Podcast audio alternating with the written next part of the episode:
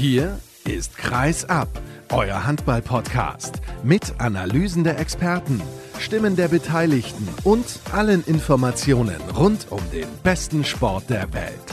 Mit eurem Gastgeber Sascha Staat.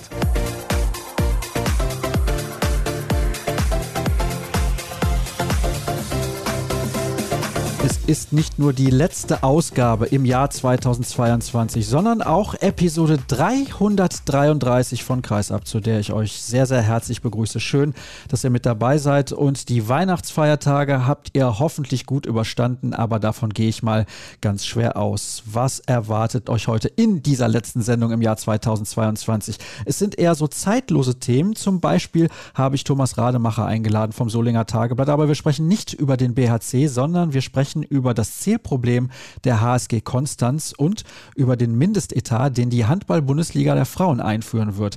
Das hat ihn ein bisschen, ja, sagen wir mal, auf die Palme gebracht und deswegen habe ich entschieden, ihn einfach mal einzuladen, um mit ihm über diese beiden Themen zu sprechen. Im Interview der Woche zu Gast ist Patrick Rentschler.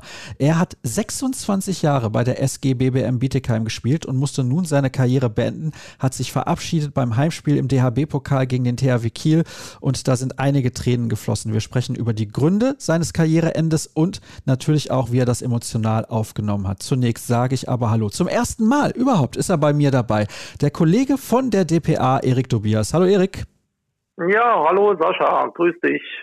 Es freut mich, dass du sehr, sehr spontan zugesagt hast, denn ich habe gedacht, ja, inhaltlich brauche ich noch ein bisschen was für diese letzte Ausgabe im Jahr 2022. Das war mir wichtig, dass wir da sehr breit aufgestellt sind und es sind gleich zwei Themen, über die wir sprechen werden. Einmal, dass der Aufarbeitungsprozess neu gestartet werden muss beim DHB. So haben sie es selber formuliert in ihrer Pressemitteilung und wir sprechen auch kurz über den 18-Mann-Kader von Alfred Gislason für die Weltmeisterschaft. Da gehen wir natürlich dann ins Detail in der Vorschau-Sendung Mitte des neuen Jahres, beziehungsweise beziehungsweise Mitte Januar, so ist es natürlich korrekt. Aber ich zitiere gerne mal diese Meldung, die ich gerade schon angesprochen habe, beziehungsweise möchte ein wenig daraus vorlesen. Vor allem mit Blick auf die Betroffenen bedauere ich diesen Schritt und den damit verbundenen Zeitverlust sehr, sagt Andreas Michelmann, der Präsident des Deutschen Handballbundes. Bei aller Komplexität solcher Prozesse und des Neulandes, das wir hier ohne Vorkenntnisse betreten haben. Ich war zuversichtlich, dass sich die externe und unabhängige Kommission auf einen guten Weg begeben hat. Aber das Problem Problem ist, die Kommission hat sich zerstritten. Zunächst mal, Erik, was ist da überhaupt los? Hast du irgendeine Ahnung? Das ist ja wirklich eine Hammermeldung, muss man schon so sagen. Ja, in der Tat. Und vor allem kamen sie natürlich auch sehr überraschend, weil alle davon ausgegangen sind, dass dieser Prozess jetzt anläuft. Und es hat ja auch schon ein erstes Treffen wohl in Frankfurt am Main gegeben, dieser Kommission. Und so richtige Hintergründe hat der DAB ja nicht erläutert. Also es hieß ja nur persönliche Differenzen da bleibt natürlich ein großer Interpretationsspielraum, was da alles dahinter stecken könnte. In erster Linie ist es natürlich sehr, sehr schade für alle, die unter diesem Thema bisher schon gelitten haben. Denn die haben sich sicherlich dort schnelle Erkenntnisse und Fortschritte erhofft auf diesem Gebiet, das ja viele, viele Jahre beiseite geschoben worden ist, wie auch der Verband ja selbst eingeräumt hat dass man da eben nicht so genau hingeschaut hat. Umso problematischer natürlich, wenn dann eine erste Kommission direkt im, im ersten oder zweiten Anlauf scheitert und sich wieder auflöst. Es ist natürlich auch schwierig aus meiner Sicht, dort schnell zu einem Konsens zu kommen, weil das Thema wird ja auch kontrovers diskutiert. Gewalt im Sport umfasst ja viele Facetten. Das reicht ja von körperlichen Dingen hin zu Psychoterror, um den es ja jetzt vor allem auch in dem Fall in Dortmund wohl gegangen ist. Und da ist natürlich auch jeder Mensch anders, wie er Dinge empfindet. Von daher, glaube ich, ist es auch nicht so leicht, selbst unter Experten dort sofort Konsens zu finden und eine gemeinsame Linie zu erarbeiten, weil natürlich der eine Sportler oder die eine Sportlerin hat ein dickes Fell und lässt bestimmte Dinge, die ja im Leistungssport, glaube ich, schon noch verbreitet sind, auch an sich abtropfen. Denn Leistungssport bedeutet ja Leiden, Quälen, viel Druck, damit man irgendwann in der internationalen Spitze ankommt. Und andere wiederum sind da etwas feinfühliger, sensibler. Und da natürlich auch das gesunde Maß zu finden als Trainerin, als Trainer ist schon sehr schwierig. Und das dann auch noch in eine Form zu gießen, wie man einen Leitfaden dann sozusagen erstellt für die Trainingsarbeit, stelle ich mir persönlich noch schwieriger vor, weil eben die Bandbreite so groß ist. Von daher, ja, sehr, sehr schade aus meiner Sicht. Ich kann nur hoffen, dass der DHB so schnell wie möglich jetzt wieder Persönlichkeiten findet, die bereit sind, dort mitzutun, dass dieses wichtige Thema schnell aufgearbeitet wird und vor allem, dass eben ja einfach die Opfer natürlich auch dieses Gefühl bekommen, dass ihr Hilferuf nicht irgendwo verhallt, sondern dass der Wille einfach erkennbar wird, wir werden da was tun.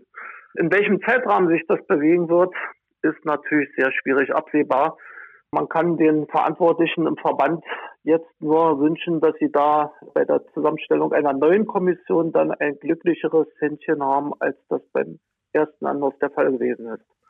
Wir schauen gleich nochmal konkret auf die Namen dieser Kommission beziehungsweise die Personen, die dort drin gesessen haben. Aber hast du nicht auch das Gefühl, also zumindest aus meiner Perspektive ist das so, dass der Druck auf den DHB durch die Auflösung dieser Kommission nochmal enorm gewachsen ist?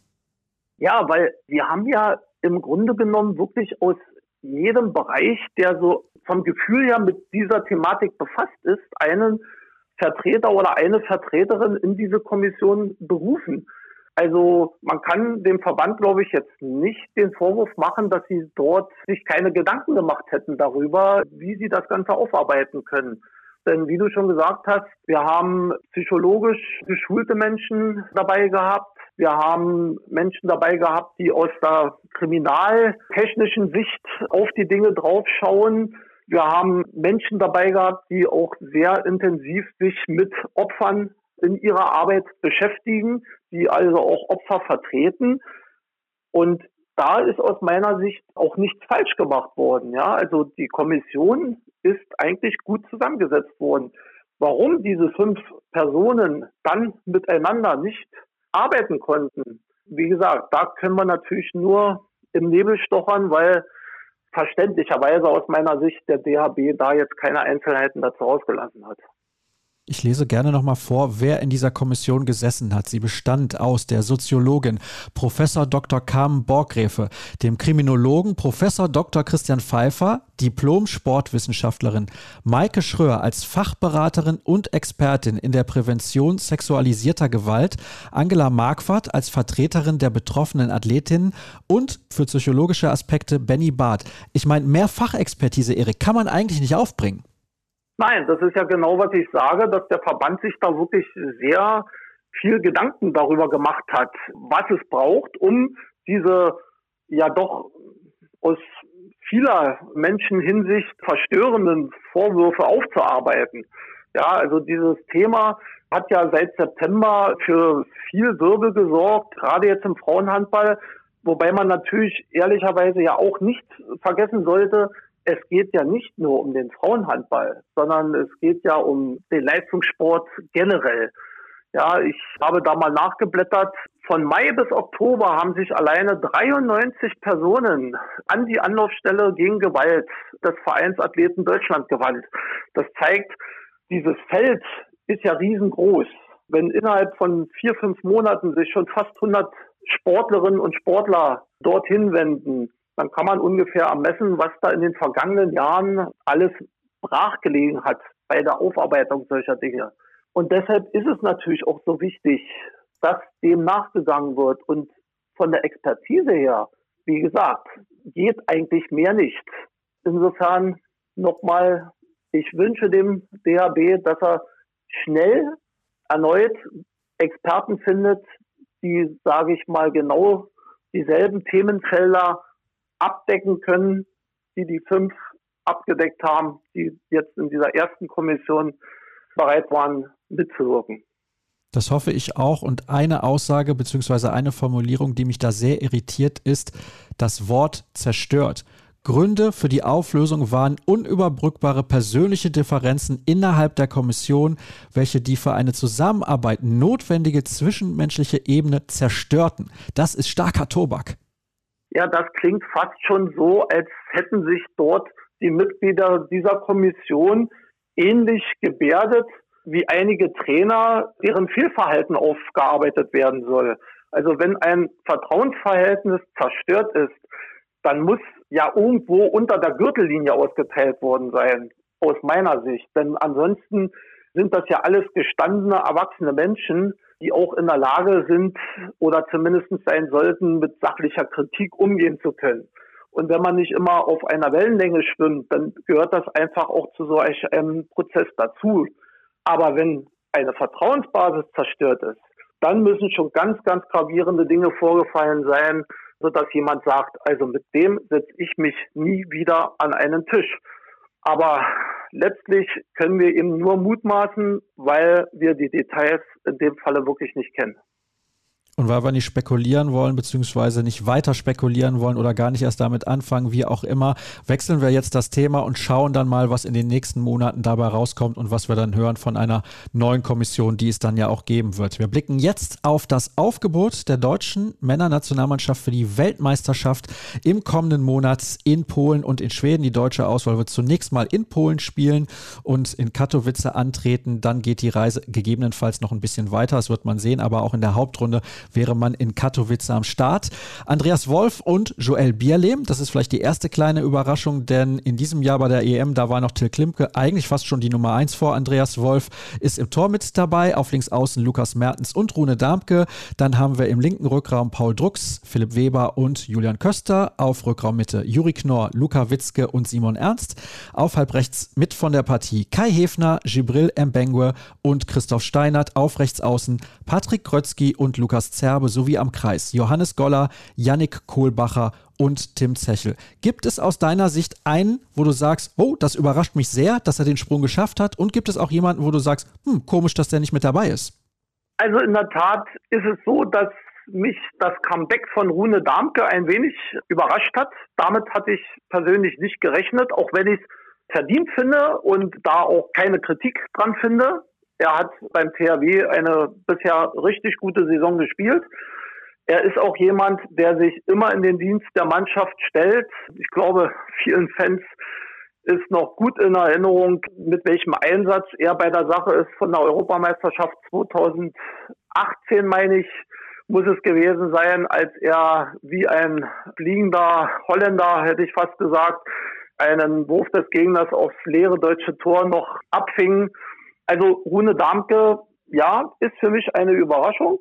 Bei den Torhütern auch da eine kleine Überraschung, wobei man natürlich sagen muss, Joel Birlem hat in den vergangenen Wochen eine derart bestechende Form an den Tag gelegt, dass es für den Bundestrainer am Ende wohl kaum noch die Chance gab, an ihm vorbeizukommen, zumal Till Klimke, der auch eine solide Saison spielt, aber mit der HSG Wetzlar natürlich ziemlich in der sportlichen Krise steckt und dort auch nicht so glänzen konnte wie in den Jahren zuvor, sodass diese Nominierung letztlich aus meiner Sicht gerechtfertigt ist und der Bundestrainer da, glaube ich, auch nach aktueller Form aufgestellt hat. Ja, bei den fehlenden ein wenig hatte ich schon damit spekuliert, dass zumindest einer, der zuletzt angeschlagenen oder länger Verletzten, also Julius Kühn, Marcel Schiller oder Lukas Stutzke, den Sprung in den Kader noch hinein schafft. Aber der Alfred Gislason hat sich da anders entschieden.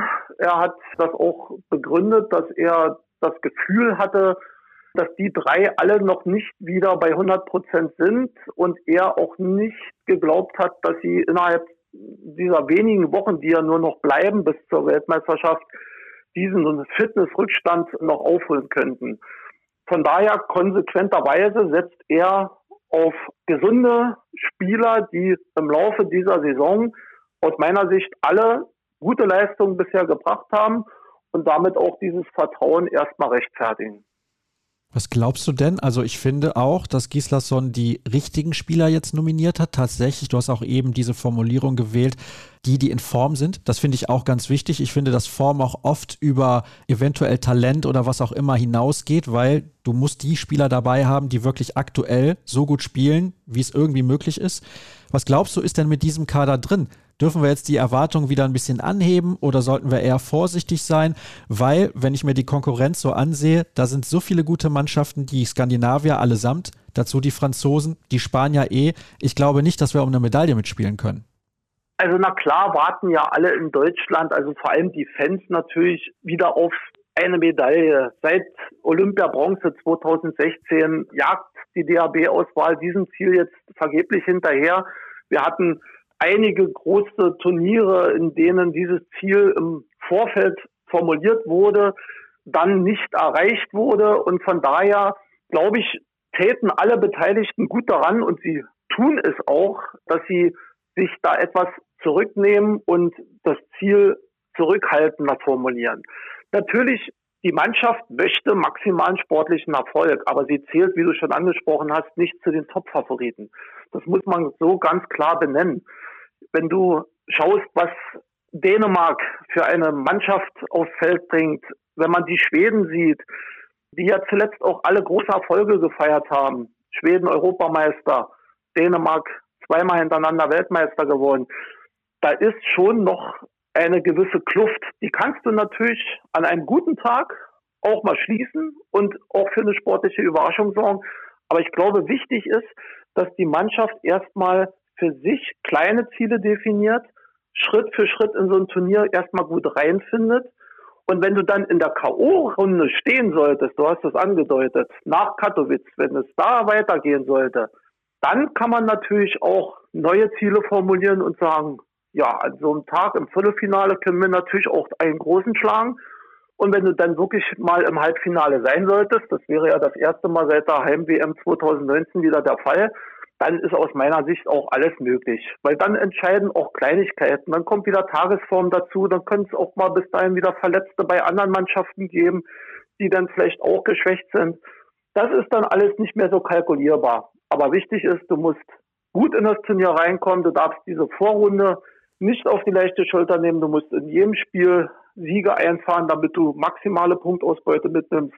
Und dann in der Hauptrunde natürlich mit den möglichen und erwartbaren Hauptgegnern Norwegen und Niederlande zusehen, dass du dann dort unter die besten zwei kommst, um eben in dieses Viertelfinale einzuziehen.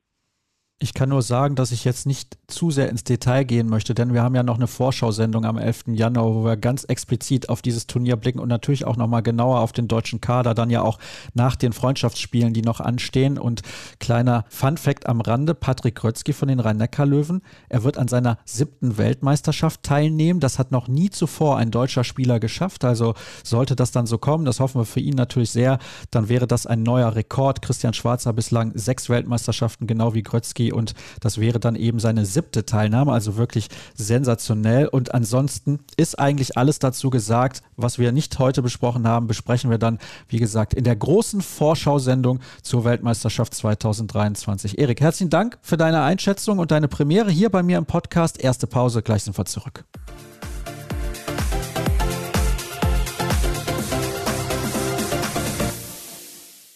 Weiter geht's mit der letzten Ausgabe in diesem Jahr von Kreisab und wir sprechen jetzt über zwei, ich will nicht sagen zeitlose Themen, aber die sind schon ein bisschen her, dass darüber diskutiert wurde und zunächst mal begrüße ich meinen Gast Thomas Rademacher vom Solinger Tageblatt. Hallo Tom. Hi Sascha. Du hast tatsächlich eigentlich mit diesen Themen relativ wenig Berührungspunkte, aber Du hast dich ein bisschen aufgeregt. Und zwar ist es jetzt ein bisschen was her. Ja, so muss ich es ja formulieren. Ein Spiel, das am 2. Dezember stattgefunden hat zwischen der HSG Konstanz und dem HC Empor Rostock. Offizielles Endergebnis 32 zu 32 vor 1400 Zuschauern. Und hinterher gab es riesiges Theater, denn da wurde sich verzählt. Für alle, die es nicht mitbekommen haben, du hast es definitiv mitbekommen, sonst hättest du dich nicht drüber aufgeregt. Was war da los? Was war los? Du hast es im Prinzip da schon zusammengefasst. Da waren verschiedene Szenen, aber definitiv eine Szene, wo ein Tor für Rostock nicht gezählt worden ist für Rostock, sondern für Konstanz. Und das hat dann dafür gesorgt, dass das Ergebnis natürlich die ganze Zeit nicht stimmte. Und ja, am Ende ging es halt dann auf dem Papier 32-32 aus, aber in Wahrheit hätte es, glaube ich, 34-32 ausgehen müssen. Ich möchte mich da nicht festlegen, weil das da alles, also diese Szene habe ich mir konkret angeguckt, wo das so war, wo das eine Tor falsch gezählt wurde.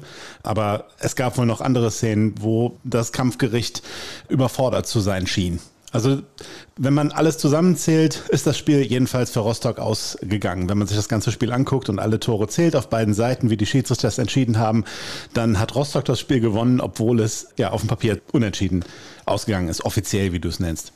Ja, so denke ich, sollte man es auch ausdrücken, denn eigentlich ist es das falsche Ergebnis, ist aber das, was in die Wertung jetzt eingegangen ist, denn der HC Empor Rostock hat keinen Protest eingelegt. Sie haben sich bewusst dagegen entschieden.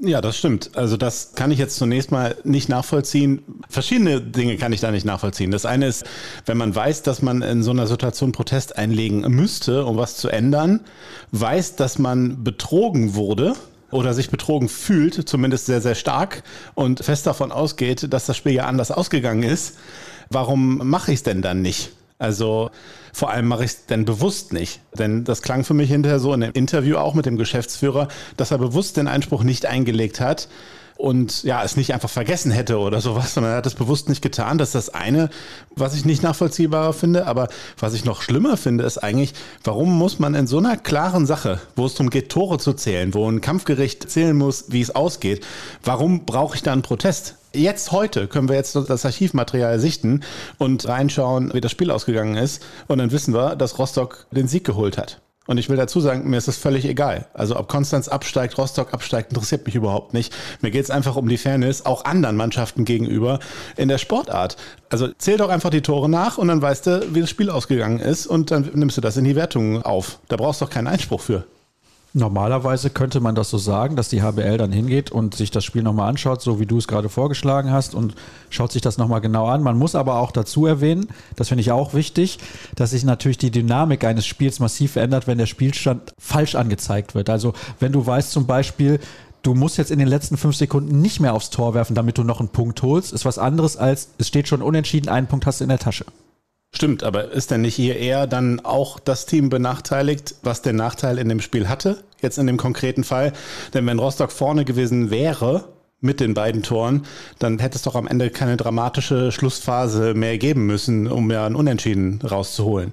Also da sehe ich auch eher den Nachteil jetzt bei dem sowieso benachteiligten Team.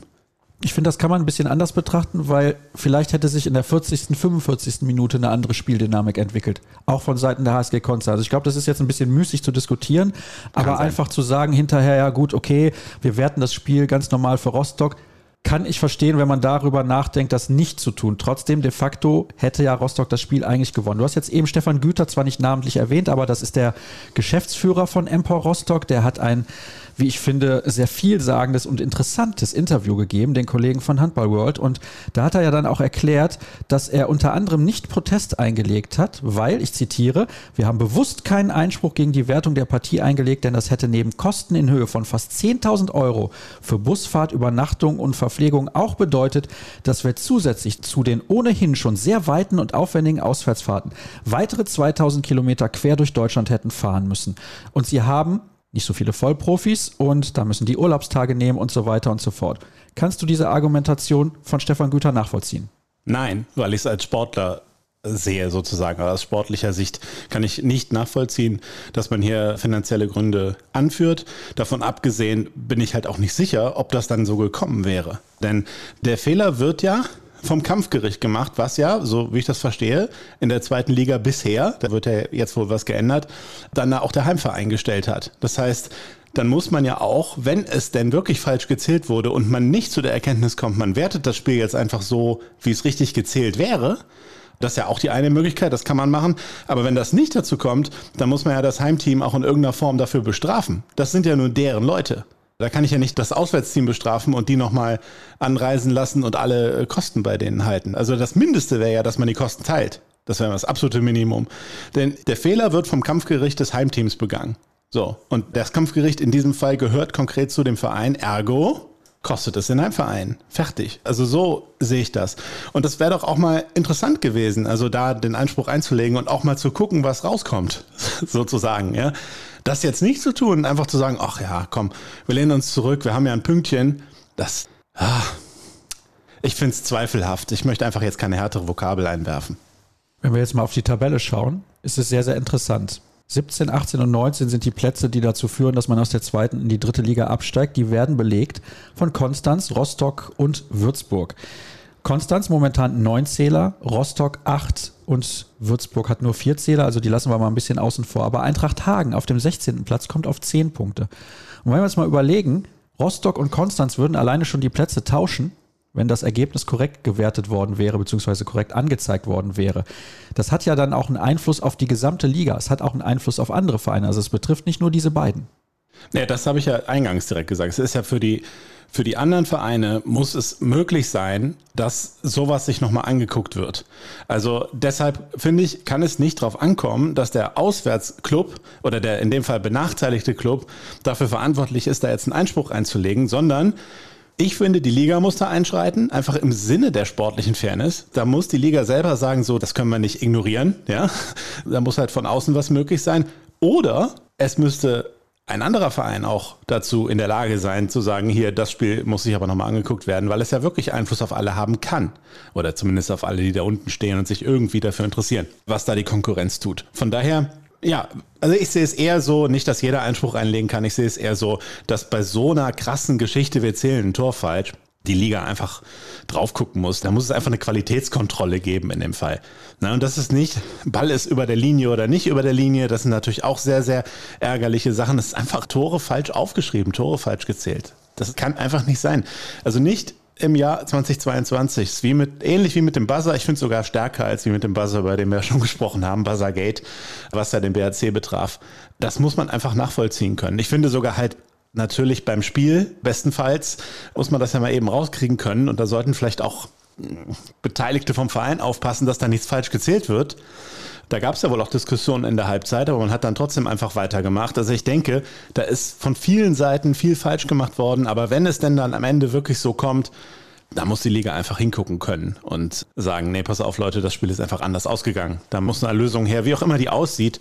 Ich finde, es genügt, einfach in dem Fall richtig zu zählen. Es gibt übrigens auch ähm, Basketball interessanterweise in den niedrigen Ligen, da kommt das auch manchmal vor, dass auf der Anzeigetafel das Ergebnis falsch draufsteht, weil der der eine vom Kampfgericht, der da falsch zählt, der hat dann nur eine 2 notiert, aber der Schiri hat 3 angezeigt und so weiter.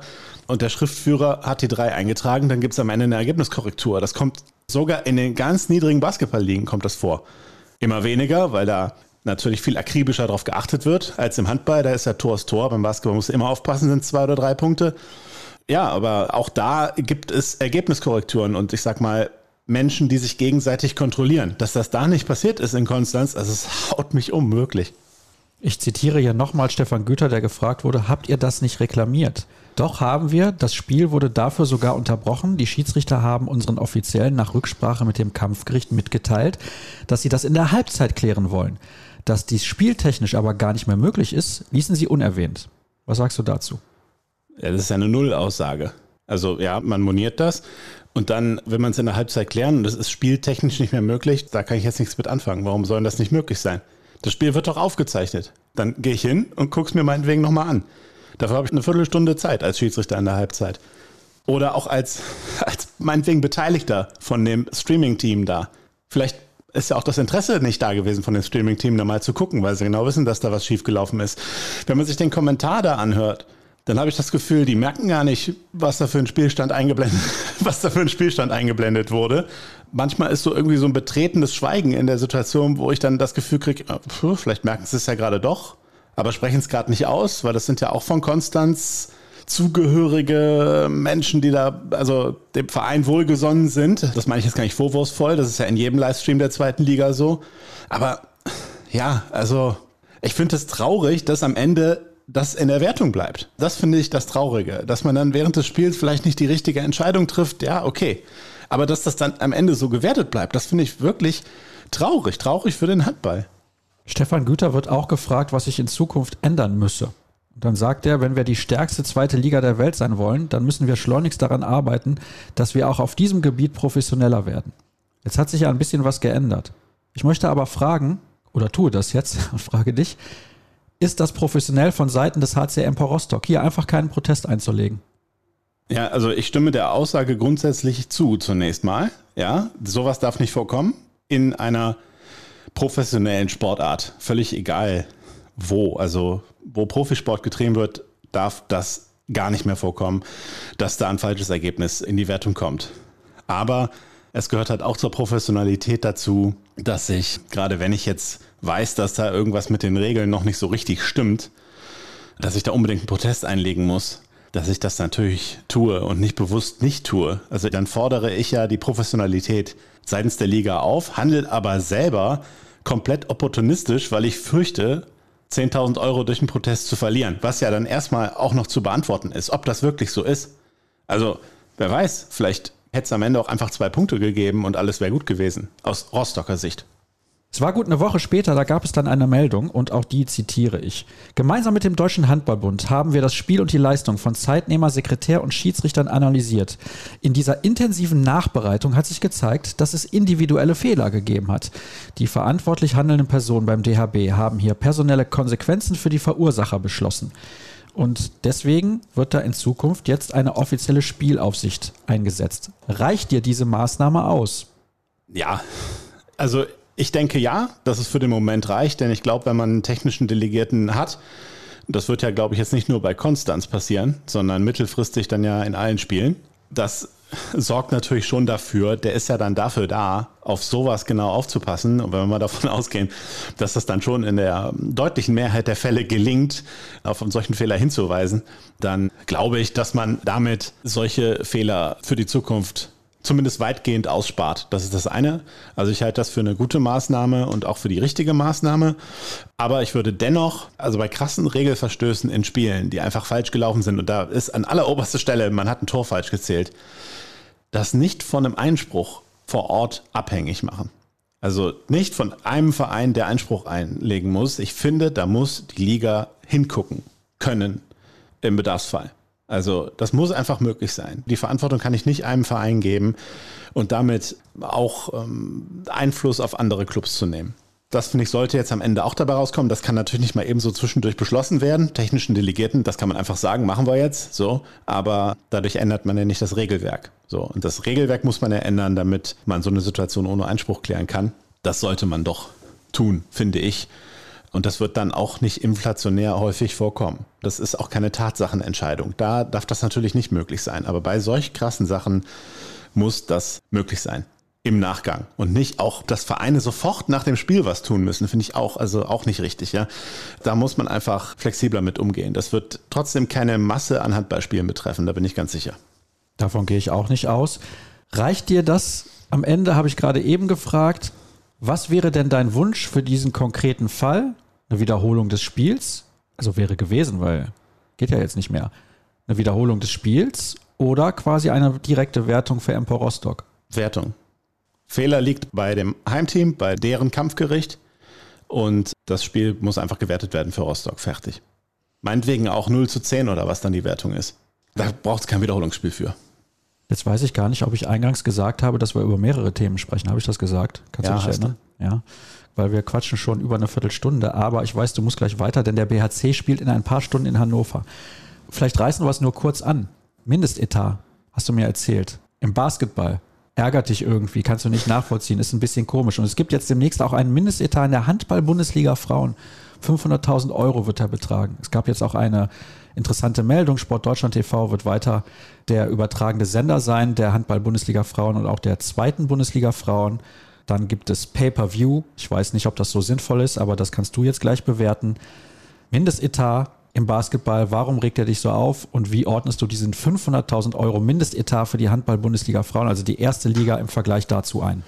Es sind super viele Fragen, die du jetzt gestellt hast. Also fangen wir erstmal kurz mit der Situation im Basketball an. Es gibt sowieso einen Mindestetat seit einiger Zeit, drei Millionen Euro beträgt der. Das finde ich schon nicht gut. Ich werde nur erstmal kurz vorstellen, warum, also wie es jetzt weitergehen soll.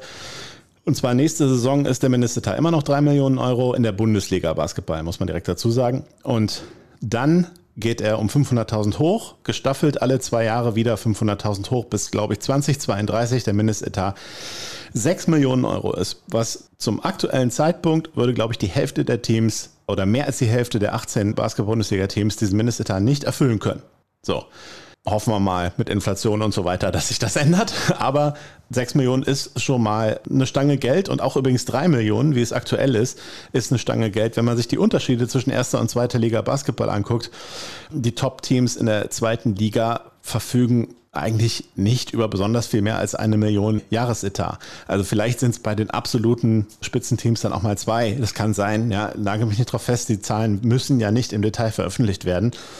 Aber in der zweiten Liga sind ganz, ganz viele Mannschaften, die einfach mit einer Million auskommen oder teilweise sogar weniger. So, das ist das eine, was da passieren soll. Das zweite ist, es gibt dann auch eine Mindestgröße an die Halle, die da genutzt werden muss. Bei einer Stadt von 700.000 Einwohnern müsste die Halle mindestens 7.000 Menschen fassen. Absolutes Minimum sind 4.500 Zuschauer, was die Halle fassen muss. Auch das gilt dann erst in ein paar Jahren. Wozu dient das alles? Man möchte sich professionalisieren. Das ist der Punkt. Man will halt immer das Ganze noch professioneller dastehen lassen. Grundsätzlich kann man das ja verstehen. Ich verstehe trotzdem nicht, wie eine Mehrheit der Vereine in der ersten Bundesliga dieser Sache zustimmen kann. Erstens beim Blick aufs eigene Budget und zweitens, das ist doch plump, einfach zu sagen, ich habe Mindestetat. Erstens ist es manipulierbar. Zweitens kann ich diesen Mindestetat doch gestalten, wie ich will. Es gibt in der ersten Basketball-Bundesliga Spieler, die nennen sich in Basketballerkreisen Busfahrer. Und die heißen so, weil die einfach nur im Bus sitzen und vielleicht mal drei Minuten in einem Spiel spielen, das längst entschieden ist. Die müssen aber im Kader sein, diese deutschen Spieler, weil man mindestens, ganz grob gesagt, die Hälfte des Kaders muss deutsch sein, deutschen Pass haben. Und die andere Hälfte können halt hinzugeholte US-Amerikaner und so weiter sein, die standardmäßig im Basketball einfach extrem stark sind.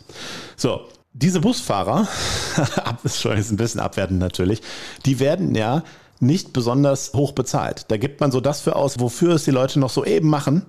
Und dann hat man die halt im Kader, die können sagen, ja, sie haben erste Liga gespielt, aber die spielen halt nicht viel, fünf Minuten pro Spiel vielleicht, ne?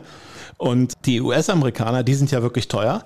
Wozu führt der Mindestetat von sechs Millionen? Die Clubs geben einfach fünfeinhalb Millionen, ganz ist jetzt doof daher gesagt, vielleicht sind es auch nur fünf oder nur viereinhalb, hauen sie einfach in ihre Topspieler raus und der Rest des Systems bleibt marode. Was hat das denn mit Professionalisierung zu tun. Also wenn ich das will, dann muss ich doch sagen, ich muss ein Mindestgehalt für meine deutschen Spieler festlegen. Ich muss meinen Unterbau genau definieren. Ich brauche die und die Nachwuchstrainer, das gibt's schon alles, aber die müssen auch so und so viel verdienen und nicht dafür ein Apfel und ein Ei arbeiten. Das führt doch zur Professionalisierung und dadurch zwinge ich auch Vereine Geld auszugeben, aber eben an der richtigen Stelle. Das würde dazu führen, dass man wirklich professioneller wird und nicht alles in Topspieler steckt. Da frage ich mich wirklich, Wer hat was davon? Außer die absoluten, absoluten Spitzenteams, damit sie vielleicht mehr Wettbewerb in der Bundesliga haben oder sowas. Also Bayern München, Alba Berlin vielleicht noch. Aber ansonsten, weiß nicht, das hat nichts mit, mit einer gesunden Professionalisierung zu tun, wenn ich einem Verein vorschreibe, du musst so und so viel Geld ausgeben, egal wofür. Denn auch da, also ich habe eben gesagt, das kann manipuliert werden. Ich will nicht sagen, dass das irgendjemand tut, aber es ist möglich. Dann miete ich, weiß ich nicht, eine Halle für 500.000 in der Saison an oder sowas, was relativ viel wäre, miete ich die an und umgekehrt gibt es dann aber einen Sponsoring-Deal, wo dann 400.000 von genau diesem Hallenvermieter wieder in den Etat reinfließen. Dann erhöhe ich künstlich meinen Etat um 400.000, weil ich einen Deal mit diesem Sponsor habe. Ob das genau so gemacht wird, sei mal dahingestellt. Aber es ist doch, es ist doch Banane. Es ist doch wirklich also es macht für mich überhaupt keinen Sinn und es macht für mich auch keinen Sinn, dass darüber jetzt im Handball nachgedacht wird, sowas auch einzuführen. Ich finde, man muss einfach vernünftige Strukturen haben und sagen, vielleicht auch Mindestgehälter wirklich vorschreiben. Darüber kann man diskutieren und ob das richtig oder falsch ist. Aber das so künstlich zu machen über ein Mindestetat, egal wofür man das ausgibt, das Geld, das finde ich einfach das finde ich einfach nur falsch. Ja, das kann man so sagen. Und das kann man auch übertragen auf die Handball-Bundesliga Frauen, weil auch da kann man doch einfach so einen Deal machen mit einem Sponsor. Ja? Man kauft von dem irgendwas völlig teuer und der schiebt die Kohle einfach über ein Sponsoring wieder rein. Also wo ist der Sinn? Wo ist der Sinn? Dadurch hat man ja nicht wirklich mehr Geld, sondern nur auf dem Papier. Das ist de facto definitiv so. Also de facto ist in dem Fall fast schon das falsche Wort beziehungsweise der falsche Ausdruck. Kann man es auf die Handball-Bundesliga Frauen übertragen? Hast du gerade ja auch erklärt, warum das in Teilen so ist. In der Handball-Bundesliga Frauen wird der Mindestetat definitiv kommen. Das ist schon beschlossen, 500.000 Euro. Dann wird auch vorgeschrieben, dass es irgendwann an beiden Seiten eine Tribüne geben muss. Also an den beiden Längsseiten, Hintertor nicht. Würde aktuell bedeuten, ich glaube, Bad Wildungen hat keine an beiden Seiten. Borussia Dortmund hat keine an beiden Seiten. Da gibt es vier, fünf, sechs Vereine, müsste ich jetzt nochmal drüber nachdenken, die das gar nicht bieten können. Das heißt, die Hälfte der Liga würde aufgrund der Hallensituation einfach mal eben gar nicht in der ersten Liga mitspielen dürfen. Ist das sinnvoll? Hat das was mit Professionalisierung zu tun? Es hat zumindest eher was mit Professionalisierung zu tun. Denn wenn man ein Produkt natürlich verkaufen will, dann ist es gerade in so Hallen, wo dann auf der einen Seite nichts ist, sondern im Prinzip eine Wand und auf der anderen Seite die Tribüne, dann wird es ja nur möglich sein, das vernünftig zu filmen von der Tribüne runter und nicht von der Wandseite. Und da habe ich in der Kameraperspektive halt nur so eine Wand und das sieht natürlich echt nach, ja, das sieht halt nach wenig aus. Ne? Das Entscheidende in dem Fall ist es, ist es denn wirklich wenig? Dann zeige ich ja nur die Wahrheit. Oder macht es da tatsächlich Sinn zu zeigen, naja, das ist ja aber mehr als Turnhallensport, das ist Profisport. Dann macht es natürlich schon Sinn, gewisse Anforderungen an die Hallen zu haben. Das finde ich dann schon. Aber das führt ja auch zu einem gesunden Wachstum. Man muss ja nicht direkt sagen, bei irgendeinem Traditionsverein oder sowas, der hat halt eine schlechte Halle und in der Umgebung ist auch nichts anderes, wo die vielleicht mal hin ausweichen können dass man da dann wirklich hart festlegen muss, ja, okay, nächste Saison muss da eine neue Halle stehen oder ihr seid raus aus der ersten Liga. Man muss halt dann gucken, was man für Lösungen da finden kann. Also da bin ich jetzt auch nicht tief genug im Thema, um wirklich zu sagen, das ist jetzt die, die richtige Lösung für die Sache. Aber ich glaube schon, dass man insgesamt gucken muss, dass das, was man hat, nämlich eine Mannschaft, die jeden Tag zweimal zusammen trainiert und ausschließlich davon lebt oder sowas und auch auf einem hohen Niveau da Sport macht, wo auch viele Zuschauer zusehen können, dass man das auch entsprechend platzieren kann und dass das nicht, ja, nicht wie Handball Oberliga aussieht oder sowas. Was finde ich, was immer schon ein sehr, sehr gutes Bild macht, ist, wenn man den Hallenboden hat, den Handballhallenboden und nicht noch tausend andere Linien, Volleyball, Basketball und so weiter, Badmintonfelder und sowas sehen kann, sondern wirklich da vernünftig den Boden gelegt hat. Ich finde, das ist ein ganz massiver Schritt, damit es professioneller aussieht. Und ich glaube, das ist in der Handball-Bundesliga Frauen auch noch nicht vorgeschrieben. Das ist einfach ein beliebiger Boden. In der zweiten Liga der Männer ja auch. Das wäre eine Sache, das würde ich also viel, viel eher unterstützen als irgendwie sowas in Richtung Mindestetat.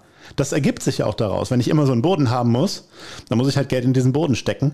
Ne? Und dadurch wird mein Etat ja höher, aber er wird ja auch echt höher. Und nicht nur, weil ich mir irgendeine Topspielerin leiste oder weil ich irgendwie einfach nur gucken muss, dass ich auf dem Papier einen höheren Betrag habe. Kommt auch. Der einheitliche Hallenboden ist schon längst überfällig, meiner Meinung nach. Und das ist eine gute Investition bzw. eine gute Entscheidung. Letzte Frage noch, weil du jetzt gleich auch wirklich weg musst. Es ist so, das hatte ich ja eben schon erwähnt, es einen neuen TV-Vertrag gibt. Die Rechte sind für weitere sechs Jahre an Sport Deutschland TV gegangen, allerdings mit der Einschränkung, dass es nur ein Spiel in der Woche frei zu sehen gibt. Man kann sich einen Season Pass kaufen, also alle Spiele sehen. Man kann sich einen Team Pass kaufen, sprich man kann die Spiele einer Mannschaft komplett sehen. Es verschwindet also hinter der Bezahlschranke. Hältst du das im Bereich Frauenhandball für zielführend? Mal als Vergleich, es gibt Spiele in der dritten Liga Männer, die sind auch nur mit Pay-per-View zu sehen und dort gucken teilweise 25, 30 Leute zu maximal. Hm. Das ist eine sehr schwierige Frage an mich, weil ich tatsächlich auch bis auf zweite Frauen aus beruflichen Gründen kaum Frauenhandball gucke. Von daher kann ich da nur aus meinem Gefühl raus urteilen. Ich würde grundsätzlich sagen, dass ich, wenn ich was zu sagen hätte in dieser Liga, wollen würde, dass ich wahrgenommen werde. Das wäre für mich das Wichtigste. Also würde ich gucken, aber was heißt hinter einer Bezahlschranke? Also wenn es ja möglich ist, dass ich einfach das Handballpaket bei Dein buche, die werden ja über eine Sublizenz das auch zeigen können, dann wäre das ja schon interessant. Also ich glaube, das ist nicht so hart hinter einer Zahlschranke, dass ich sagen würde, dass das dem Frauenhandball schadet.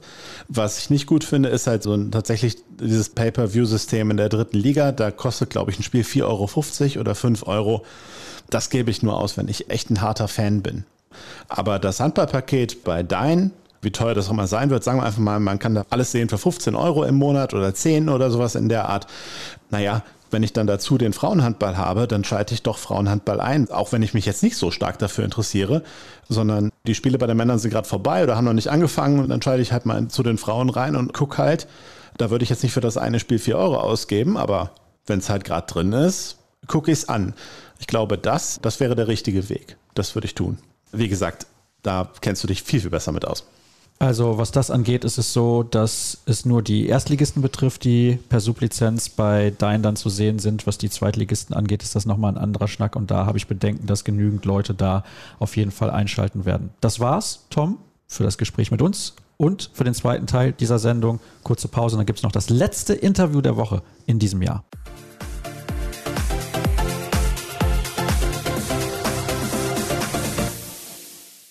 Es ist das letzte Interview der Woche in diesem Jahr, im Jahr 2022. Und zunächst mal möchte ich darauf verweisen, dass wir viele soziale Kanäle haben. Bei Facebook, Twitter, Instagram und YouTube könnt ihr uns ganz einfach finden unter Kreisab und auch der Verweis auf patreon.com slash kreisab. Wenn ihr wollt, könnt ihr dort ein Monatsabo abschließen und diesen Podcast dort finanziell ein klein wenig unterstützen. Und jetzt habe ich einen Spieler in der Leitung, beziehungsweise leider Ex-Spieler, der 26 Jahre beim gleichen Verein unter Vertrag stand, beziehungsweise dort angefangen hat, wahrscheinlich auch Handball zu spielen. Das wird er uns gleich erzählen. Er heißt Patrick Rentschler und kommt von der SG BBM Bietigheim. Schönen guten Tag. Hallo Pago. Ja, servus. Schönen guten Tag. Erstmal freue ich mich und wünsche dir frohe Weihnachten, dass du mir am Heiligabend zur Verfügung stehst. Wir hatten überlegt, ob wir es am Freitagabend aufzeichnen. Da hast du gesagt, nee, ich bin unterwegs mit Freunden. Bist du wieder einigermaßen bei Verstand? Ja, ja, jetzt geht's wieder. Aber ja, gestern wäre es, glaube ich, schwierig geworden, weil es doch etwas länger wurde jetzt am Donnerstag nach dem Spiel. Jetzt geht's wieder, ja. Und natürlich für mich auch schöne Weihnachten. Ja, vielen Dank und auch an alle Hörer. Das ist ja logisch. Das ist hoffentlich ein schönes Weihnachtsfest für euch gewesen, wenn ihr diese Sendung hört, denn wir strahlen ja erst am 28. Dezember aus. Aber wenn wir jetzt mal davon weggehen, du hast jetzt gerade schon erwähnt, am Donnerstag ist es ein bisschen länger geworden. Da bist du verabschiedet worden. Nimm uns doch mal ein bisschen mit emotional in diese Verabschiedung, denn das ist ja was ganz, ganz Spezielles. Wir kommen gleich dazu, dass du nicht freiwillig deine Karriere beendet hast. Aber wie hast du diesen ganzen Abend wahrgenommen? Boah, das das hat schon den ganzen Tag, war ich dann schon ziemlich angespannt und es ist natürlich, umso später die Uhrzeit fortgeschritten ist, umso mehr ist es dann geworden. Als es dann nachmittags war, dann bin ich in die Halle auf 18.30 Uhr. Ja, und dann war irgendwann die erste Halbzeit zu Ende, dann die zweite und dann boah, war ich schon richtig, richtig, richtig angespannt. Also ich weiß nicht, ob ich in meinem Leben schon mal so, ja, ich kann es gar nicht beschreiben, einfach angespannt, nervös, eigentlich alles, weil es ja dann auch so endgültig ist. Dann davor konnte man immer sagen, klar, ich habe dann schon mit der medizinischen Abteilung schon ein paar Wochen davor die Entscheidung auch getroffen oder treffen müssen, die leider alternativlos war. Da war es dann schon endgültig, das war dann schon Werbe gestern noch, das war dann halt so, ja, okay, jetzt ist leider die Zeit vorbei. Und ja, als ich dann aufs Feld gebeten wurde, das war, keine Ahnung, da fehlen mir die Worte, das zu beschreiben. Es war sehr hart auf jeden Fall. Und dann habe ich auch noch das Mikro bekommen und dann, ja, ging nicht mehr viel, sage ich jetzt mal so. Ich habe mir lange überlegt, was ich alles sagen möchte, sagen will. Aber ich habe mich dann einfach nur bedankt, bei meiner Familie, bei meiner Freundin bedankt. Zum mehr war ich dann leider, leider nicht in der Lage. Ja, und dann, als das dann rum war, dann ist auch, sag mal, die ganze Last abgefallen und dann war es auch endlich gut und es war schön. Es waren noch viele ehemalige Mitspieler, viele Freunde, meine ganze Familie da. Und dann konnte ich es auch ein bisschen noch genießen. Aber bis zur Verabschiedung und währenddessen war es heftig, wirklich heftig. Ja, man kann es jetzt noch ein klein wenig raushören und nicht nur ein klein wenig, das muss ich ehrlich zugeben. Du hast gerade eben gesagt, dass du dir viel vorgenommen hattest. Du wolltest dies und das sagen, aber am Ende ist es deutlich weniger geworden. Was wolltest du denn eigentlich sagen, was du gar nicht anbringen konntest, weil es so emotional für dich war? Ja gut, ich wollte halt einfach noch so einen kleinen Schwenk aus der Karriere erzählen oder generell einfach sagen, dass mir immer Spaß gemacht hat. Wobei, das habe ich glaube sogar gesagt, das fällt mir jetzt gerade ein. Aber auch noch auf ein paar Geschichten eingehen und sowas. Aber das war einfach nicht möglich leider in dem Moment. Also ich habe dann zum Schluss eigentlich kaum mehr ein Wort rausgebracht.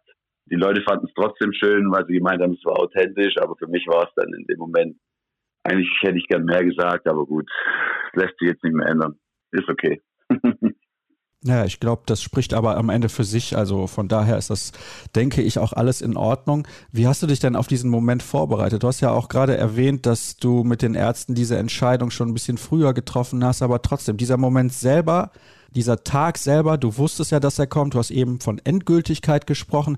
Wie hast du dich da im Kopf irgendwie drauf vorbereitet? Bist du das durchgegangen, jetzt mal abgesehen von den Dingen, die du sagen wolltest, wie das vielleicht abläuft und wie das für dich sein könnte? Weil klar, logischerweise, wenn man darüber nachdenkt, ist man wahrscheinlich vor allem eins sehr, sehr traurig. Ja, auf jeden Fall. Es war schon schwer, jetzt gerade bei den Terminen mit den Ärzten. Es war, wenn dir dann der Arzt sagt, gut, ich habe ja selber gespürt, dass ich habe da leichte Fortschritte immer gemacht, aber es ging einfach dann, also ich kann auch jetzt nicht, ich habe keine Stabilität, ich kann nicht richtig springen und ich habe Schmerzen und man fühlt ja selber, dass es man kann ja so nicht jede Woche achtmal trainieren und spielen. Also ich kann ja nicht jede Woche 15 Mal zu einem Arzt oder zu einem Physio rennen. Und ja, wahrscheinlich habe ich das insgesamt schon gewusst, aber wenn dir dann halt der Mannschaftsarzt auch sagt, dass es aus medizinischer Sicht keinen Sinn macht, dass auch das Reruptur, das erstens dann nur noch eine Frage der Zeit ist, dass das wieder passiert, ja, dann ist man schon erstmal geblättet die ersten Tage. Und ja, dann beginnt man sich damit anzufreunden, weil was anderes bleibt einem ja nicht übrig. Man bespricht es natürlich mit denen, die einem nahestehen, aber die können ja auch nichts anderes sagen, wie wenn du selber sagst, es macht keinen Sinn mehr, die Ärzte sagen, es macht keinen Sinn, die Physios sagen, es macht keinen Sinn, dann ist die Entscheidung, glaube ich, ziemlich einfach. In der Theorie ist die ziemlich einfach. Dann die zu treffen, ist dann trotzdem hart. Und ja, jetzt war es gestern einfach nochmal quasi eine ähnliche Situation. Das war jetzt auch nochmal, es war dann irgendwann auch schön, aber es war trotzdem ziemlich nervenaufreibend.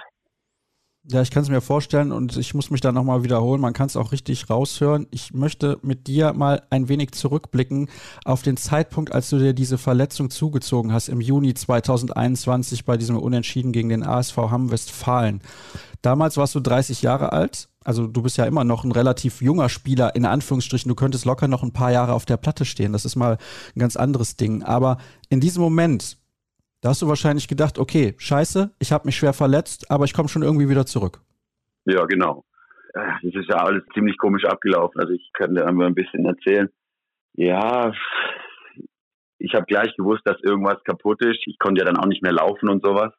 Also es war nicht so, dass ich gleich wieder aufgestanden bin. Ich bin dann vom, vom Feld getragen worden. Hab mir erstmal nichts dabei gedacht, aber ich wusste es jetzt nicht irgendwie eine Verstauchung oder gedehnt oder sowas, weil dafür konnte ich nicht mehr laufen und das wäre dann wahrscheinlich anders gelaufen.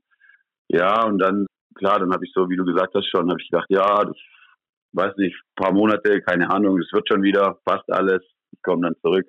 Ja, und dann waren zwei Mannschaftsärzte von Hamm da, die haben es halt kurz angeschaut. Ja, und das ist dann echt ein bisschen blöd gelaufen, sage ich jetzt mal, weil die dann gemeint haben, ja, das sieht eigentlich alles gut aus. Jetzt gehe ich morgen zum MRT und aber eigentlich ist nicht so wild. Und dann fährst du halt zurück mit dem Bus, Fuß geschient, Knie geschient, denkst ja, okay, die haben die Hoffnung gemacht und denkst ja, gut, alles klar. Das wird schon, das wird schon. Ja, und dann gehst du halt zum Mannschaftsarzt, der konnte dann schon gar nichts sagen, weil es alles so zugeschwollen war. Und dann bin ich nach Markgröningen zu den Spezialisten und der Erstbefund war dann eigentlich, es lohnt sich gar nicht mehr, großen MRT zu machen, weil die dann schon gesagt haben, es wird ziemlich viel kaputt sein was dann auch leider war. Und sie machen einfach auf und schauen dann, was zu richten ist. Und bis aufs Außenband war leider alles zu richten, sage ich jetzt mal.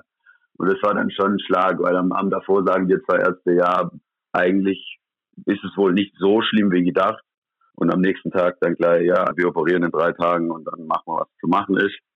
Und ja, ich wusste dann auch nicht, was alles genau kaputt ist und sowas. Und dann bin ich dann im, aufgewacht im Krankenhaus dann kam auch gleich der Dr. Richter, da fand ich mich auch echt gut aufgehoben und so als der Chefarzt in Markgröningen.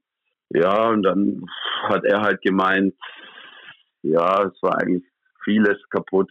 Also ich weiß nicht, ob du das weißt, aber es war eigentlich Innenband, Kreuzband war gerissen, Zirtkardiger Knorpelschaden, der Innenmeniskus war einmal durchgerissen und der Außenmeniskus war komplett kaputt. Und das war dann schon pff, ein Schlag. Dann allein im Krankenhaus zu liegen und dann zu wissen, pff, okay, es war wohl doch nicht so wie gedacht, also nicht so schwer. Aber trotzdem hatte ich eigentlich immer die Hoffnung oder habe auch gedacht, es geht wieder. Und auch die Ärzte haben gesagt, ja, es wird zwar dauern, aber im Normalfall, wenn alles gut läuft, soll es schon noch weitergehen können mit deiner Karriere. Ja, und dann, ich konnte lang gar nicht laufen. Also ich hatte, glaube acht oder zehn Wochen Krücken, da müsste ich jetzt nachgucken. Ja, danach musste ich halt gefühlt wieder das Laufen lernen. Ich war sehr, sehr lange in der Reha. Ich war eigentlich bis Juni diesen Jahres in Reha. Und da hat sich dann schon rauskristallisiert, dass das Springen einfach schwierig ist. Auch beim Return to Sports Test, dass ich nicht in die Hocke und so gehen kann, also in eine tiefe Squat-Position. Und einfach die Fortschritte, die sind dann immer kleiner geworden, bis ich dann irgendwann halt keine oder kaum mehr Fortschritte gemacht habe. Ja, dann haben wir vor zwei Monaten, glaube ich, nochmal ein MRT gemacht, wo dann auch rauskam, ja, der Knorpelschaden ist jetzt noch mehr geworden und der Außenmeniskus ist wieder kaputt. Ja, und dann bin ich natürlich wieder zum Mannschaftsarzt und Der hat dann auch gesagt, boah, müssen wir mal gucken. Schau es mal, dass du wieder joggen kannst. Ich konnte, ich weiß nicht, ich glaube, ich habe dieses Jahr im März oder so oder im April konnte ich dann erst wieder einigermaßen joggen, weil ich einfach immer so Probleme hatte oder auch mein, mein Knie auch gar nicht strecken oder beugen konnte. Ja, schwierig. Es war echt schwierig dann die Zeit. Und ja, das hat sich dann leider so peu à peu rauskristallisiert, dass es wohl keinen Sinn mehr macht. Wann war für dich der Zeitpunkt gekommen, wo du innerlich realisiert hast, dass das nichts mehr werden würde? Wann hast du für dich diesen Punkt erreicht sozusagen? Ja, wie gesagt, jetzt bei dem Termin vor fünf, sechs Wochen beim Mannschaftsarzt, da war es dann natürlich quasi amtlich, weil auch er gesagt hat, es macht keinen Sinn mehr. Ja, man klammert sich da so immer dann an, ja, vielleicht ist nächste Woche, übernächste Woche, man hofft oder ich, bei mir war es so, ich habe dann immer gehofft, ja, es wird besser, es wird besser. Und ich wollte mir das dann nie so eingestehen, weil die Entscheidung halt schon brutal ist, wegen der Verletzung dann aufhören zu müssen. Aber ja, ich habe dann die Wochen schon vorher gemerkt, ich hatte den Return to Sports Ende Juni, glaube ich. Und ja, der war einfach, also Springen und Landen und Stabilität und Schmerzen und manche Sachen konnte ich gar nicht machen. Da habe ich dann schon gedacht, boah, jetzt ist ein Jahr her, jetzt gibt's schon mal alles, aber es wird wahrscheinlich schon zäh. Dann natürlich weiter Reha, Physio. Ich, boah, ich will gar nicht wissen, wie viel ich jetzt bei unserem Physio-Team war war ich ja noch in der Reha, extra noch Physio und, und, und. Und es hat sich dann so, ja, Mitte September habe ich dann schon echt gedacht, boah, warum soll jetzt nach anderthalb Jahren oder meinetwegen auch nach zwei Jahren was passieren, was jetzt noch nicht eingetreten ist. Ja, und dann muss man sich damit leider Gottes anfreunden oder zumindest sich Gedanken drüber machen, weil ich glaube, wenn man sich da keine Gedanken drüber macht, dann wird es ziemlich schwer dann, wenn dir dann ein Arzt sagt, so ist und jetzt lässt klar, man kann sich auch über die Entscheidung drüber hinwegsetzen, aber das dann nochmal mitzumachen, das ist eigentlich keine Option, sage ich jetzt mal. Ja, ich kann es mir ja auch schwer vorstellen, vor allem wenn es sich so gezogen hat. Vielleicht kannst du das auch mal erklären, denn die meisten werden es nicht wissen. Bist du Vollprofi gewesen? Ich habe nebenher immer, also ich habe angefangen, eine Immobilienausbildung zu machen, Immobilienkaufmann. Danach habe ich Immobilienwirtschaft studiert nebenher und habe dann, äh, oh, wann war ich denn da fertig? 2019, ja, Ende 18, 19 war ich dann fertig im Studium. Und ich war im Praxissemester im Studium, bin ich zu einem Steuerberater gekommen und da bin ich jetzt auch noch. Sprich, du hast die ganze Reha absolviert und nebenbei noch gearbeitet, in Anführungsstrichen? Nee, nee, nee, nee. Ich habe dann jetzt erst wieder angefangen. Also die ersten Monate konnte ich ja gar nicht laufen, da war ich dann nur ja, zu Hause eigentlich und lag den ganzen Tag rum. Und ich hatte ja also die, die EAP, die erweiterte ambulante Physiotherapie, das geht ja jeden Tag für fünf Stunden. Und da hatte ich fünf, sechs Stück davon. Also ich war ewig und da habe ich dann auch nicht gearbeitet, weil ich ja jeden Tag vier, fünf Stunden gewesen oder auch länger. Und ich habe dann erst jetzt wieder die letzten, oh, ich müsste nachgucken, aber ich habe jetzt erst wieder die letzten Wochen, sage ich jetzt mal einfach so, wieder angefangen zu arbeiten. Wie war das dann für dich, sozusagen in den Arbeitsalltag zurückzukehren? War das für dich beispielsweise auch eine wichtige Ablenkung, dass du irgendwie was zu tun hattest und nicht mehr so der Fokus darauf lag, was passiert eigentlich jetzt mit meiner Sportlerkarriere? Ja, das hilft schon. Das hilft natürlich, dass man einfach nicht mehr den ganzen Tag da mit seinen Gedanken quasi alleine ist und sowas, dass man auch mal ein bisschen Ablenkung hat. Das hilft natürlich, ja. Ich möchte auch über ein paar positive Dinge sprechen, aber das ist natürlich auch ein Thema, was ja sehr, sehr schwierig zu besprechen ist sozusagen. Und ich habe es ja am Anfang schon gesagt, du warst 26 Jahre bei der SG BBM Bietigheim. Du bist in Bietigheim geboren. Das ist dein Verein. Du hast bei den Minis dort angefangen, Handball zu spielen. Ich frage mich, gab es vielleicht zwischendurch auch mal so den Punkt, wo du gesagt hast, ich mache was anderes. Ich möchte das vielleicht einfach mal ausprobieren oder war das nie ein Thema? Doch, natürlich. Ich hatte schon ein paar Angebote aus erster und zweiter Liga. Ja, aber irgendwie hat es dann nie gepasst und ja, irgendwie hat es in Bietigheim eigentlich immer ganz gut gepasst. Das war, wenn ich jetzt zurückschaue, das war einfach eine geile Zeit jetzt die letzten Jahre oder ja, Jahrzehnte kann man ja schon fast sagen. Und es war schon immer schön. Also klar, jetzt am Schluss ist es halt echt blöd gelaufen, aber mit den Aufstiegen und sowas, das war schon total cool. Also wirklich. Auch immer ziemlich viel Spaß gehabt mit der Mannschaft und sowas. Das war schon echt schön. Also was mich da auch sehr interessiert ist, wenn man eigentlich weiß, in Anführungsstrichen, man ist jetzt in die erste Liga aufgestiegen und er war dann nie irgendwie ein Team, wo man sagen könnte, die bleiben auf jeden Fall drin. Wie geht man als Spieler mit so einer Situation um, wenn man quasi zum Abstieg verdammt ist, auch wenn das jetzt vielleicht ein bisschen verrückt klingt, diese Formulierung? Also bei mir persönlich war es immer so, ja, man weiß, wenn man jetzt gegen die Guten spielt oder gegen viele Mannschaften, das wird schwer. Aber klar, man geht mit jedem Spiel trotzdem rein, dass man gewinnen will, sonst wäre man ja kein Sportler. Man gibt im Training die Woche Gas und hofft, dass man es dann so gut wie möglich auf die Platte bringt. Aber ich kann dann nur für mich sprechen. Ich will oder wollte Vergangenheit leider. Ich wollte immer jedes Spiel gewinnen.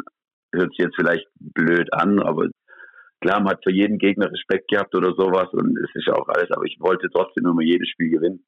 Und wenn man dann auch alles gegeben hat und man hat halt leider, was natürlich auch vorgekommen ist, auch in der zweiten Liga mit 10, 12, 13, 14 Toren verloren, dann war das natürlich scheiße, aber man hat halt trotzdem, also mehr war heute nicht drin und dann konnte man sich auch angucken und sagen, okay, scheiße gelaufen. nächstes Training geht's weiter, wir machen es nächste Woche besser.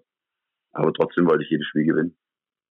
Nehmen wir uns mal mit zurück an den 34. Spieltag der Saison 2018-2019. Dieses Spiel, dieses Heimspiel gegen den VfL Gummersbach, dieser Dreikampf mit Gummersbach und den Eulen aus Ludwigshafen. Was war das bitte für ein Spiel? Was war das für ein Nachmittag oder Abend? Und wie hast du das erlebt? Und wie siehst du das jetzt ein paar Jahre später?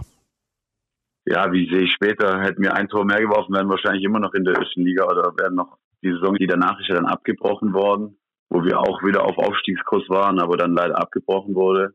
Ja, das war auch ein harter Tag, sage ich jetzt mal. Also ich war eigentlich nicht groß, ich war jetzt nie vor Spielen groß nervös oder so, aber auch allein schon, da war die Halle dann noch voller als am Donnerstag. Am Donnerstag war schon ziemlich voll die Halle, aber da ist die Eishalle wirklich aus allen allen Nähten geplatzt. Es war brutal und alle in Trikots. Ja, und dann haben wir echt, auch echt ein gutes Spiel gemacht, waren lange drei, vier Tore immer vorne und für uns war ja klar, wir müssen gewinnen. Bei uns reicht ein Unentschieden nicht. Ein Sieg mit einem Tor hätte uns gereicht. Und es hat auch echt lang danach ausgesehen. Und ich glaube, so bis zehn Minuten vor Schluss. Und ja, dann war es immer eng, eng, eng. Und ich weiß noch, wir hatten dann noch eine Auszeit, ich weiß nicht, 20, 30 Sekunden vor Schluss. Davor habe ich leider noch einen Lupfer verworfen. Wenn der Reingang wäre, hätte vielleicht sogar da schon gereicht gehabt. Und dann hatten äh, Mimi und ich ausgemacht, ja, wir spielen Sperre absetzen, ich setze mich nach rechts ab. Und er wirft dann, wenn er die Chance dazu hat, wobei Mimi immer die Chance gesehen hat, dass er werfen kann, natürlich. Und der Wurf ist dann leider daneben gegangen. Das war ja natürlich erstmal schwer, dann das zu verdauen gewesen. Da war dann, ich glaube, für uns war es dann ja schon gelaufen. Gummersbach hat dann noch gehofft, glaube ich. Aber die Eulen haben dann, glaube ich, gewonnen und somit war klar, dass wir beide absteigen. Und dann war natürlich erstmal Totengräberstimmung in der Halle auf beiden Seiten ja, das war echt eine harte Nummer. Und dann, ja, war das natürlich unser letztes Spiel auch. Und in Bietigheim ist dann so, dass dann immer, also unabhängig von Liga-Zugehörigkeit oder so, dass es am letzten Spieltag dann halt fest ist mit Bands und viel Essen, Trinken und sowas. Und das war dann schon echt, echt schwer am Anfang dann, da sich dann irgendwie mit den Leuten zu unterhalten und die, ja, da gibt es ja dann viele, die dann vieles besser wissen und hätte doch der Mimi zu mir gespielt, hättest du vielleicht keinen Lupfer gemacht, hätte, hätte, hätte. Ja, das war dann schon hart, sage ich mal. Und das ist dann halt immer einfach zu sagen von außen. Ja, und dann war es aber alles gut organisiert und es kam dann auch so, ging später dann so ein bisschen, ja, nicht Partystimmung auf, aber es war dann schon echt angenehm und locker und sowas. Und dann konnte man sich auch quasi gebührend von den Fans verabschieden und das war dann in Ordnung. Wenn du jetzt mal zurückblickst auf die ganze Zeit, was bleibt bei dir besonders hängen? Ist das ein Aufstieg in die erste Liga? Ist das vielleicht so ein Moment? Ist das jetzt das, was du am Donnerstag erlebt hast? Was bleibt aus 26 Jahren SG BBM Bietigheim und deiner Handballlaufbahn hängen? Oder gibt es vielleicht einen Moment, von dem wir jetzt gar nicht glauben, dass es der Moment war, der dir besonders in Erinnerung bleibt? Oh, da gibt es echt viele. Ich glaube, als erstes ist zu sagen, dass das Wichtigste ist, die Spieler, die mit dem auf langsam spielen, also die Freundschaften, das kann dir ja keiner mehr nehmen. Das ist das eigentlich das Schönste, was man dann behält. Und so, also ich, oh, es gibt viele Momente, klar. Jetzt der Donnerstag bleibt natürlich in Erinnerung. Aber auch jetzt so wie ein erstes Spiel oder sowas, da ich mich natürlich auch immer dran erinnern, mein erstes Heimspiel. Oder ja, die zwei Aufstiege. Beim zweiten Mal war es gegen Emstetten, beim ersten Mal gegen Erlangen. Beides mal ein Heimspiel, das war natürlich mega cool. Und das, ja, bleibt natürlich hängen. Und sonst, ehrlich gesagt, habe ich mir darüber gar keine so großen Gedanken jetzt erstmal gemacht, was jetzt hängen bleibt. Aber das kommt jetzt wahrscheinlich die nächsten ein, zwei Wochen oder so. Klar, gut, ich habe natürlich alle Jugendmannschaften, meine ganzen Freunde, die mit mir da gespielt haben, die waren natürlich am Donnerstag auch in der Halle und es war schon echt schön, muss ich echt sagen.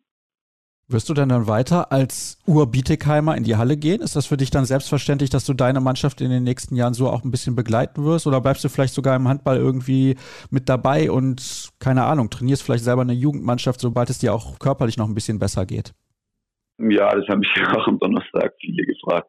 Also ich werde auf jeden Fall natürlich in die Halle gehen. Also klar, aber für den Anfang, ich habe auch schon Jugendmannschaften trainiert, aber für den Anfang brauche ich jetzt einfach mal ein bisschen, bisschen Abstand, dass man nicht gezwungen ist, ich weiß nicht, jede Woche zwei, dreimal dann wieder in die Halle zu gehen und einfach das auch mal gut sein lassen. Ich weiß auch nicht, wie lange, ob das dann ein paar Monate sind, ein halbes Jahr oder ein Jahr. Aber klar, ich werde jetzt auch diese Saison noch in die Halle gehen ab und zu. Ich kenne da ja noch, also ich habe mit vielen ja noch gespielt, außer die jetzt, wo dieses letzte Jahr halt neu gekommen sind, aber ich war jetzt trotzdem auch immer dann einmal die Woche zum Zuschauen in der Halle oder wenn wir irgendwas gemacht haben, war ich auch immer dabei und ja, jetzt mal gucken, wie sich das jetzt entwickelt. Aber ich, klar, ich habe das jetzt mein ganzes Leben gemacht und ich will schon irgendwann wieder mit dem Handball was zu tun haben oder was machen. Ob es dann Trainer ist oder so, das weiß ich jetzt gar nicht, was sich da für Optionen ergeben. Jetzt, wo du das Ganze selber durchgemacht hast, nach so vielen Jahren und klar auch ein bisschen unfreiwillig, was empfiehlst du denn Spielern oder Spielerinnen, die in ein paar Monaten auch da mit dem Mikrofon in der Halle stehen und gegebenenfalls genauso wie du Rotz und Wasser heulen. Wie kann man mit sowas umgehen? Wie kann man sich da im Ansatz darauf vorbereiten?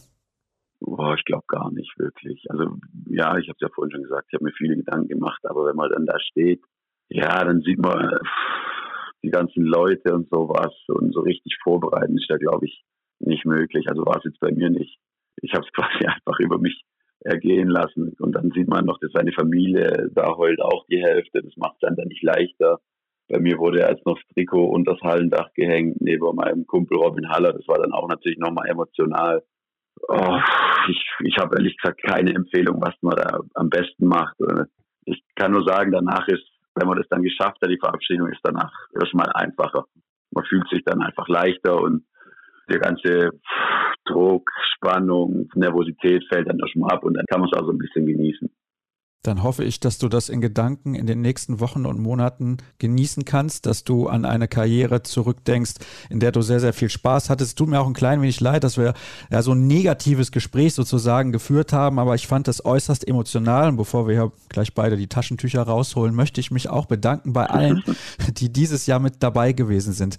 Bei vielen, vielen Folgen von Kreisab. Die nächste gibt es dann am 11. Januar. Das ist dann die Vorschau auf die Männer-Weltmeisterschaft. Und ansonsten erstmal noch nochmal der Hinweis auf unsere sozialen Kanäle bei Twitter, Facebook, Instagram und YouTube. Dort könnt ihr uns sehr, sehr gerne folgen. Das freut mich sehr und euch beispielsweise auch mal bei Instagram bei den Umfragen beteiligen. Da gab es zuletzt ja auch jede Menge Resonanz und ansonsten nochmal vielen Dank. Ich wünsche euch einen guten Rutsch ins neue Jahr, dass ihr reinschwebt ins Jahr 2023, eine gute Zeit habt, viel Gesundheit und dann soll es das gewesen sein mit Kreisab, eurem Handball-Podcast im Jahr 2022. Danke nochmal, dass ihr eingeschaltet habt, dass ihr treue Hörer gewesen seid, hoffe ich zumindest, dass ein paar dazugekommen sind und dann hören wir uns im kommenden Jahr, also in ein paar Tagen schon, dann erneut wieder. Macht's gut und bis dann. Tschüss.